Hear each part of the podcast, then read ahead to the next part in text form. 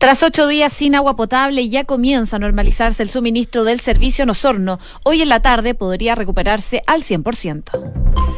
Una en punto, ¿cómo están? Bienvenidos. Seguimos con la revisión de las principales informaciones en Noticias en Duna. José, en una jornada donde estamos muy atentos a la situación de Osorno, tú ya lo comentabas, ocho días sin agua potable, ya una situación que eh, genera indignación. Ah, hubo manifestaciones también durante la noche de ayer en Osorno y eh, nadie defiende a la empresa. Ya hay un tema de que justamente ocho días y explicaciones que han sido muy, muy contradictorias, muy erróneas. Parece que no han dado el ancho. Pero bueno, ese es uno de los temas que vamos a estar conversando y revisando en profundidad aquí en Noticias en Duna. Pero, eh, ¿cómo está el tiempo? Eso es muy importante en un día como de otoñal. Sí, pero está rico. Está rico, Salir buen a caminar día en no es Santiago, malo. sí. Hay 15 grados de temperatura, la máxima va a llegar hasta los 19. Se espera nubosidad parcial durante toda la jornada del día de hoy. El fin de semana va a estar más o menos similar, pero ojo que el viernes podrían llegar las precipitaciones aquí en Santiago que podrían durar toda la jornada del domingo. Así que agradable tener un domingo de descanso con lluvia ahí afuera de la casa. Sí, hace bien la lluvia aquí porque ya el aire está muy malo. Oye, me comentaban hoy día, solo un paréntesis, que el aire no se limpia principalmente con la lluvia, se limpia con el viento. Sí, no, con la de hecho el problema que tiene la cuenca de Santiago es la, La ventilación. ventilación. No, no es un tema de si llueve poco o mucho. Lo que, que sí efectivamente pasa es que con la lluvia al día siguiente está todo limpio. Claro. Un par de horas porque evidentemente Al cambia. tiro se Pero a- algo, ayu- algo ayuda. algo Oye, ayuda. pero donde sí hay viento es en Viña del Mar y Valparaíso. A esta hora hay 17 grados y la máxima va a llegar hasta los 18. El fin de semana las máximas van a estar en torno a los 15 grados de temperatura y el domingo también se prevén precipitaciones. Concepción rápidamente 12 grados, ya llegó la máxima y se espera nubosidad parcial durante toda la jornada. El fin de semana precipitaciones débiles tanto sábado y domingo. Y Puerto Montt, tormenta eléctrica se pronostican para las próximas horas, precipitaciones durante toda la jornada del día de hoy y también durante todo el fin de semana. Vamos a la UST del Ministerio de Transporte, algunos detalles ahí para tener en consideración ustedes que están en el auto, porque hay semáforo apagado en Bascuñán Guerrero con Blanco Encalada, en la comuna de Santiago. También eh, Costanera Norte nos habla de tener precaución porque hay un camión detenido en el eje Costanera en dirección al poniente en el sector de Viva Z por la pista izquierda. Utilizar pista derecha y pista central es el aviso que entrega la Costanera Norte hace algunos minutos. Y hace un rato también el llamado de precaución por parte de Ruta del Maipo, dice vehículo detenido en Pana, obstaculizando salida de Espucio Poniente. Eso se fue hace bastante rato, así que atención si de repente se encuentran con esto desde el túnel acceso sur al poniente, prefiera salida a San Gregorio, el aviso que entrega Rutas del Maipo, Ruta del Maipo, perdón, a través de su cuenta de Twitter. Una con tres. Partimos revisando las principales noticias en los titulares. El presidente Piñera promulgó la ley antiportonazos, iniciativa que modifica el tratamiento de las penas en el interior de estos. En la ceremonia, el mandatario llamó a aprobar el control preventivo de identidad y responsabilidad penal adolescente. El intendente de Los Lagos confirmó el aumento de la producción en la planta de sal, por lo que ya comienza a recuperarse el suministro normal de agua potable en Osorno. Harry Jurgensen indicó que la instalación de decantadores que fueron trasladados desde Santiago permitió que el sistema esté en proceso de recuperación. La fiscal jefe de Osorno, María Angélica de Miguel, señaló que la única persona que estaba a cargo de la planta de sal la noche del corte de agua potable no habría estado bien capacitada. Según la persecutora, la investigación no solo se va a centrar en la persona, que habría dejado abierta la válvula de hidrocarburo, sino que también apuntará a las, a las deficiencias en los protocolos de la empresa. La Fiscalía reformalizó al ministro de la Corte de Apelaciones de Rancagua, Emilio Elgueta, instancia donde se le sumaron nuevos delitos a su causa, el de nombramiento ilegal, tráfico de influencias y cohecho. Sin embargo, el juez suspendido ya contaba con los delitos anteriormente, el de prevaricación y enriquecimiento ilícito. El Senado reactivó la discusión del proyecto de matrimonio igualitario. La iniciativa será debatida el próximo martes 23 de julio en la Comisión de Constitución. En esta sesión está contemplado que asistan dos profesores de Derecho Civil quienes expondrán sobre sus alcances. Estados Unidos sancionó al presunto cerebro del atentado a la AMIA y ofreció 7 millones de dólares por información sobre su paradero. Según Washington, Salman Rauf sigue siendo una amenaza para América, pues continuaría liderando operaciones terroristas como un plan contra civiles inocentes en Chile y Perú.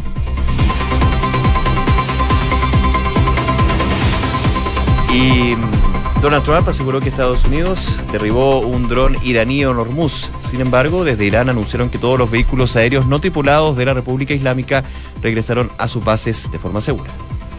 En Atenas se sintió un terremoto de magnitud 5,3 en la escala de Richter. El sismo ha cortado las comunicaciones de varias zonas de la capital griega y las autoridades llamaron a evacuar los edificios.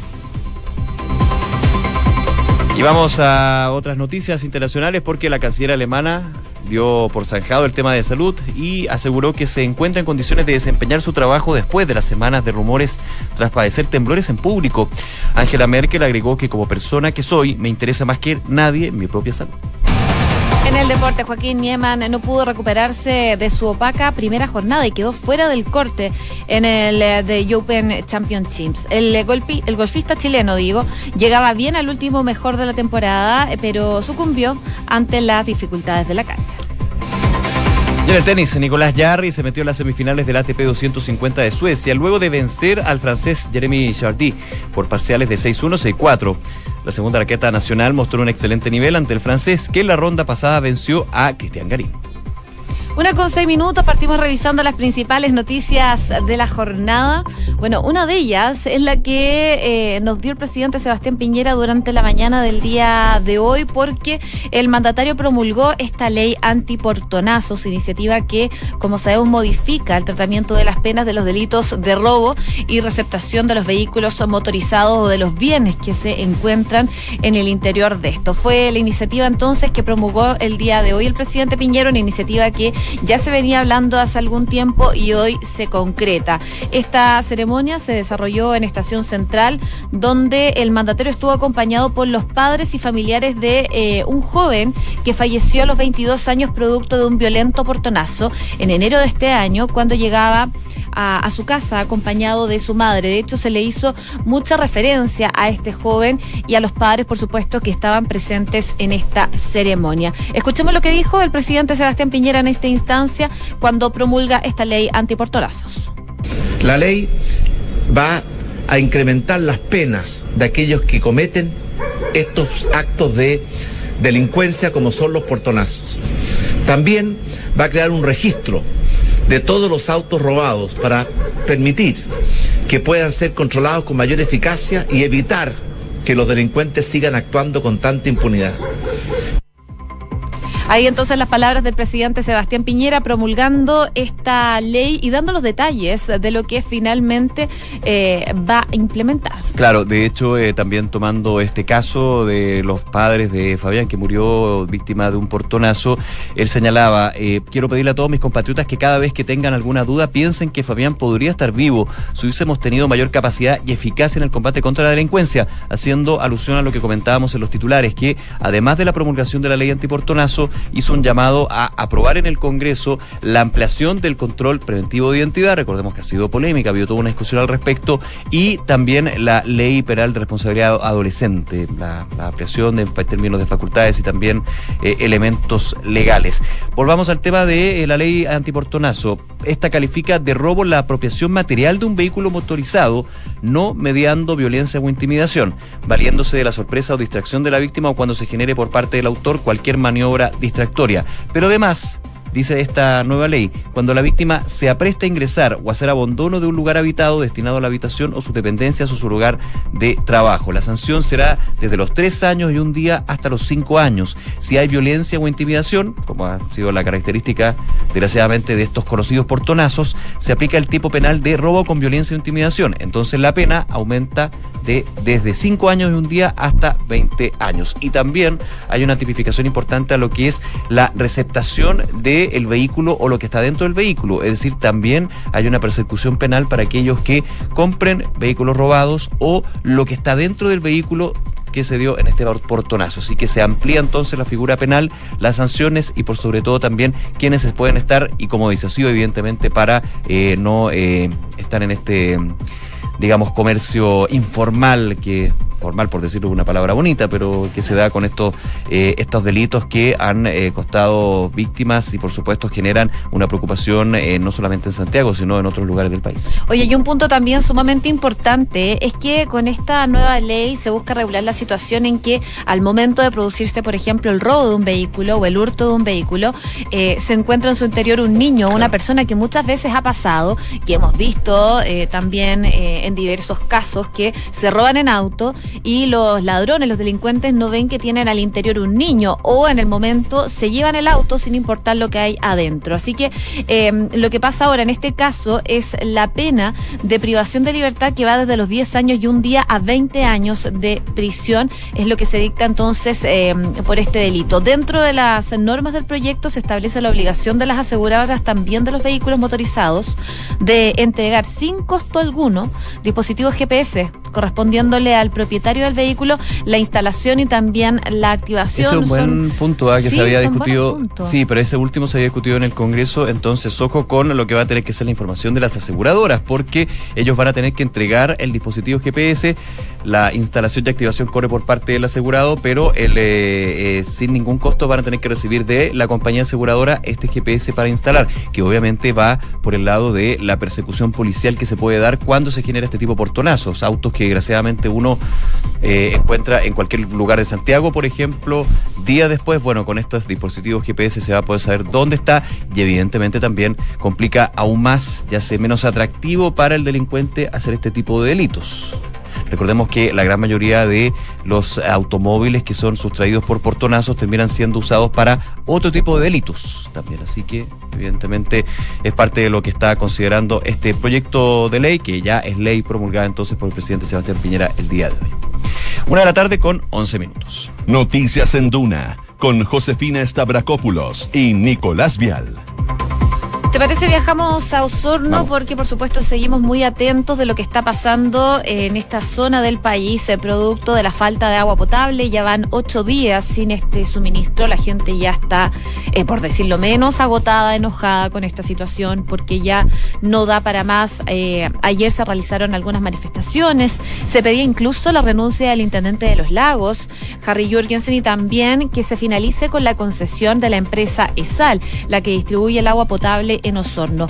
Lo que se espera para el día de hoy es que se reponga al 100% el suministro de agua potable, eh, gracias a servicios que se han trasladado desde Santiago y a eso de la tarde del día de hoy podría estar 100% repuesto lo que es el suministro de agua potable. Lo que viene de ahora en adelante es ver qué va a pasar con esta empresa. Claro, ayer hubo comité operativo de emergencia, eh, participó representando al gobierno el ministro de Obras Públicas, Alfredo Moreno, también el, superintendente de la región de los lagos, Harry Jurgensen, quien habló con nosotros el día de ayer, está en la entrevista en Duna.cl por si les interesa, él hablaba de indignación con respecto a la información y mala información que se ha entregado desde ESAL y errónea y en algún minuto al borde de la mentira, decía. De hecho, no lo quiso decir directamente, pero lo eh, aludió de alguna manera. Eh, también eh, ha habido una preocupación el día de ayer, por ejemplo, el ministro de Obras Públicas hablaba de que la empresa había enviado desde Santiago Sorno placas decantadoras. Si estoy mal en el concepto, los ingenieros me van a perdonar, pero ahí uno se pierde. Placas decantadoras que justamente para el proceso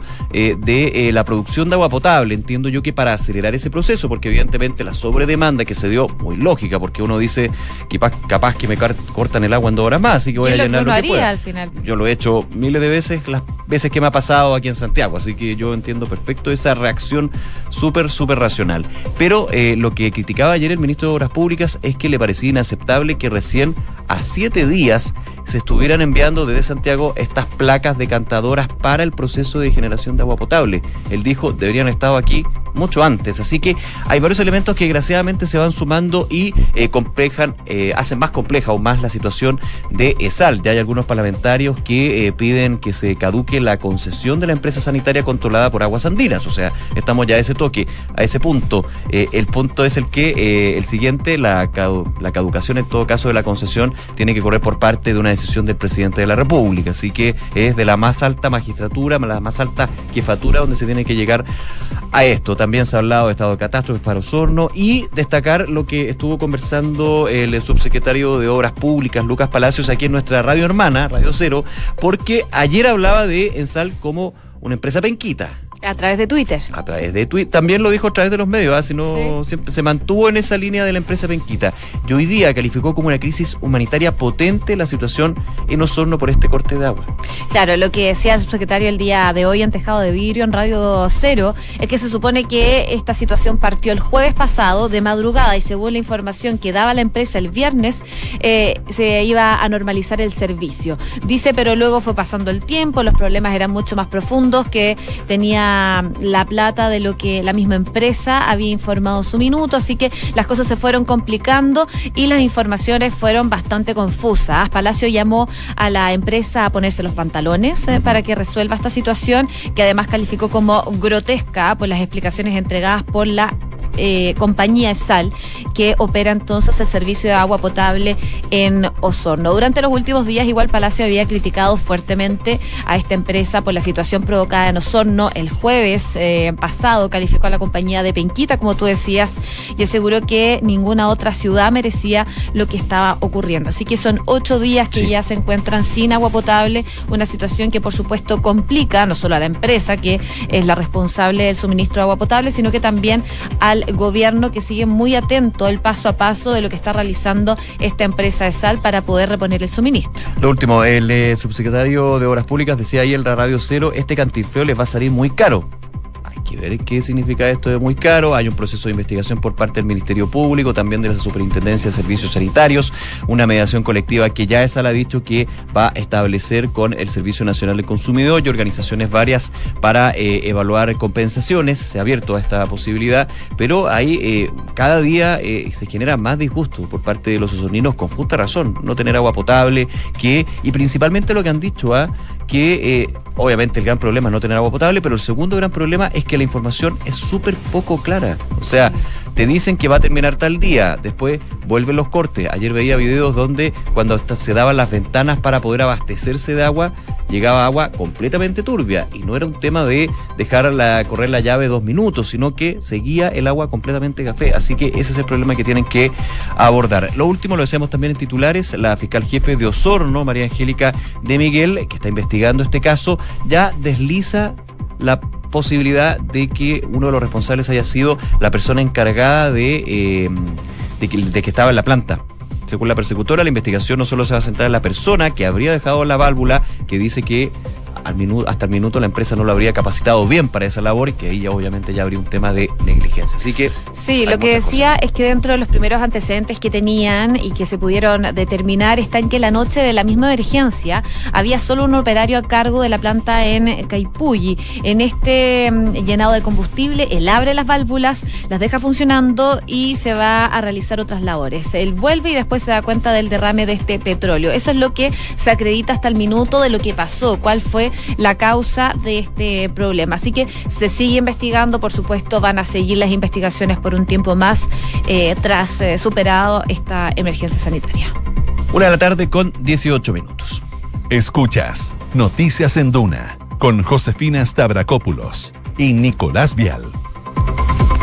Y seguimos con otras informaciones. Sí, el día de ayer, eh, paso importante para la reforma de pensiones del gobierno. Finalmente la Comisión del Trabajo se aprobó eh, los distintos puntos, se está discutiendo en particular, recordemos, y uno de ellos era la creación de este consejo o ente eh, autónomo, ente público que va a licitar lo que es la administración del 4% adicional con cargo al empleador y la reforma y además los seguros relacionados. Eso eh, lleva a que el día de hoy el ministro Gonzalo Blumer, también la ministra Pla y el ministro Monkever hicieran un punto de prensa para explicar los alcances de la reforma, que obviamente es la difusión comunicacional que se está dando sobre este tema. Es un proyecto que eh, comenzó siendo A y de a poco comienza a convertirse en D. Entonces hay que estar muy atento a esas explicaciones porque ha ido en constante cambio. O sea, la creación de este ente público nunca, estaba, nunca estuvo considerado en el proyecto inicialmente. Luego de la negociación con la democracia cristiana, eh, el gobierno, finalmente el Ejecutivo, optó por habilitar la opción de crear este consejo para justamente licitar lo que va a ser la administración del 4% y ahora sumar lo que son los seguros como eh, el seguro de invalidez, no, no invalidez, pero el seguro de... Hay unos seguros que están ahí incorporados en el proyecto justamente para eh, ayudar a la clase media y también a el seguro de dependencia, ese uno que está incorporado. el ministro Monkever decía que cualquier alza en las cotizaciones tiene que hacerse con cuidado. ¿Y por qué dice eso? Porque ya se espera que la próxima discusión, dejando de lado quién va a administrar el 4%, que fue la gran discusión anterior, dejando afuera las AFP, por estar personas en contra o a favor, pero finalmente va a ser así, es el aumentar el porcentaje de cotización, llevarlo por ejemplo a un 5% para que un 1% esté destinado a un componente más bien solidario. Claro, ayer en el marco de esta votación que se generó del proyecto de pensiones en la Comisión de Trabajo de la Cámara de Diputados, donde el gobierno consiguió esta aprobación de la iniciativa, no solo con votos de la DC, sino que también con el Partido Socialista, eh, el Ejecutivo finalmente se comprometió a entregar esta mayor solidaridad, pero no entregó un monto específico. Eh, en la ocasión, el diputado del PS, Gastón Saavedra, pidió un 2% de cotización adicional al 4% que contempla este proyecto con el objetivo de poder financiar otros seguros con el componente solidario. Lo que decía el ministro Monkever es que no hay un monto definido todavía, esto también lo dijo el ministro Hacienda el día de ayer, y que este se va a dar a conocer de manera oportuna dentro de lo que es la tramitación legislativa. Sale entonces favorablemente de la Comisión de Trabajo de la Cámara de Diputados, pasa ahora a la Comisión de Hacienda y por parte del gobierno esperan que pase al Senado ya antes de octubre. Claro, están hablando a finales de agosto más o menos, ya un trámite que sea, pero hay una complicación que no es menor pasa a la Comisión de Hacienda, sí. eh, liderado ahí por eh, Daniel Núñez del Partido Comunista. Y no me refiero a que él eh, sea el que el presidente de la Comisión de Hacienda, sino más bien porque hay otro proyecto que está todavía ahí que es el de la reforma tributaria. Entonces tenemos una comisión de Hacienda que tiene que revisar el proyecto de reforma tributaria, donde se está abogando desde la oposición por dejar de lado el tema de la integración, el gobierno ha dicho que no. Algunos parlamentarios oficialistas han demostrado quizá alguna apertura a discutir eso de la integración, dejarlo para otra discusión. Y ahora se incluye lo que es la reforma previsional, así que es bien complejo el trabajo que se va a tener en la Comisión de Hacienda. Eh, de hecho, al ministro Blumel se le preguntó justamente por esto, de tener los dos grandes proyectos eh, de reformas estructurales del gobierno, y dijo que conversó personalmente con el presidente de la Comisión de Hacienda, Daniel Núñez, eh, y le transmitió la mejor disposición para tramitar la reforma previsional. Hay que legislar bien, pero lo más rápido posible. Rápido, pero seguro rápido pero bien. Y aquí, considerando lo que ha sido el tema previsional de reforma tributaria con los acuerdos donde la DC ha sido clave para el gobierno, habrá que ver qué pasa. Así que no se ve fácil el trámite legislativo en estos proyectos. Una con 22 minutos. Escuchas Noticias en Duna con Josefina Stavrakopoulos y Nicolás Vial. ¿Te parece viajamos por el mundo? Porque Angela Merkel, la canciller alemana, ha estado últimamente en las portadas de todos los medios internacionales por estos temblores que había sufrido. Fueron tres temblores en público que sufrió la canciller alemana y en donde los medios también internacionales y sobre todo alemanes empezaron a cuestionar la salud de la canciller. Bueno, ella ha descartado que tenga problemas de salud, incluso eh, ha dicho que va a seguir hasta el final en su mandato, que si mal no recuerdo, termina en 2021. Así que todavía queda Angela Merkel para rato. Pero hoy día también tuvo declaraciones eh, para lo que ha sido las... Eh, críticas que ha lanzado Donald Trump a cuatro congresistas estadounidenses y que no han pasado para nada desapercibidas. Claro, recordemos críticas que ha sido bastante fuerte por parte del presidente de Estados Unidos, donde le ha dicho a parlamentarias eh, demócratas con orígenes de otros países, si no les gusta este país, váyanse. Y lo comentábamos durante la semana. De hecho, eran, si no me equivoco, cuatro parlamentarias y tres de ellas son tercera generación, que justamente son los que votaron por Donald Trump. Ellas no, evidentemente, porque representan todo lo contrario que es el presidente de Estados Unidos, pero eh, representan de alguna manera esas comunidades eh, que eh, son tan variopintas, tan distintas, tan diversas en Estados Unidos. la presidenta Angela, la canciller Angela Merkel ha dicho justamente que está en contra de esas críticas y que hay que eh, aceptar la diversidad sea como sea. Obviamente también manteniendo de alguna manera la respuesta políticamente correcta para Donald Trump, que se lo tiene que topar varias veces. Pero ha sido bien, eh, bien directa en decir que las declaraciones de Donald Trump fueron bastante erradas bastante erradas. Y lo que decía Angela Merkel el día de hoy es declarar su solidaridad con las afectadas. Me distancio claramente de estos ataques, afirmó en una respuesta a una pregunta sobre esta polémica en una conferencia de prensa a esta dirigente. Así que eh, es parte del rechazo transversal que se ha generado por estas críticas que ha hecho Donald Trump, que como sabemos está en plena campaña electoral para eh, ser reelecto como presidente de Estados Unidos. Y probablemente este es uno de los puntos que le puede dar más réditos al presidente Donald Trump por estas críticas, sobre todo relacionadas muy ligadas a lo que es la migración en Estados Unidos. Oye, lo último, muy cortito, volviendo al tema de salud. Eh, claro, decía la canciller alemana, puedo desarrollar este rol como persona, tengo un fuerte interés en mi salud y como dije, 2021 marcará el fin de mi tarea política. Espero tener otra vida después de la política. El punto es que en las entrevistas o declaraciones que ha entregado la canciller, nunca ha explicado y nunca ha dicho el porqué de los temblores.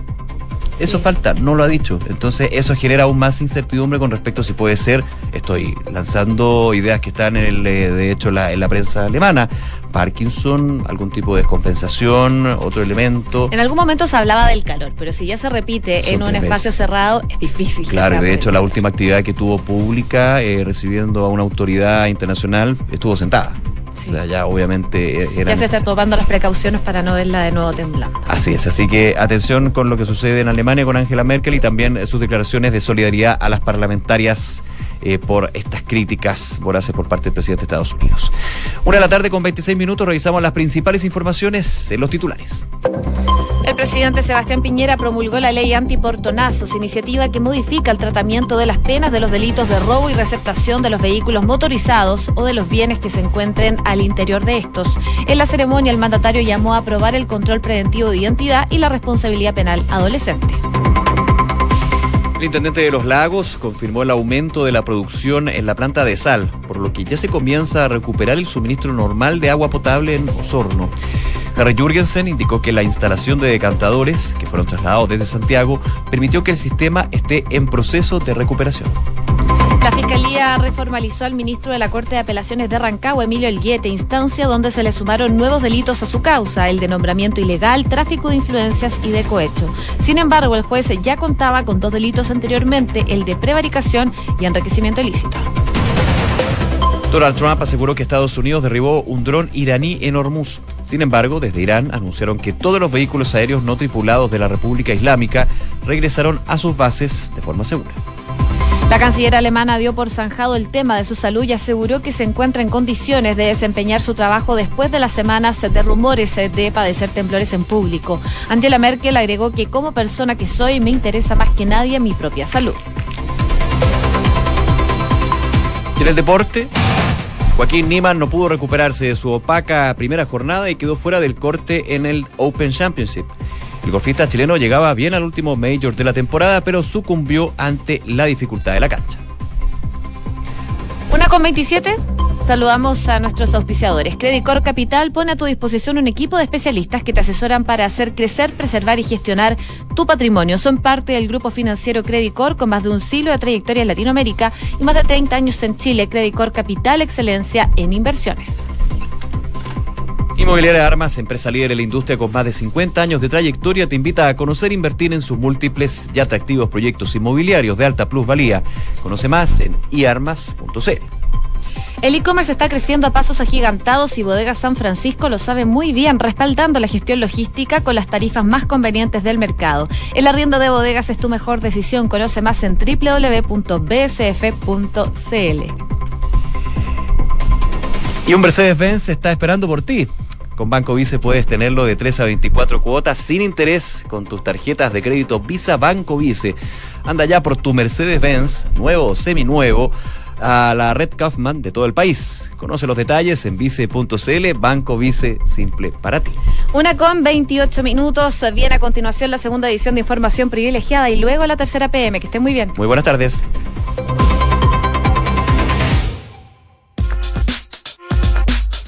Duna presenta Información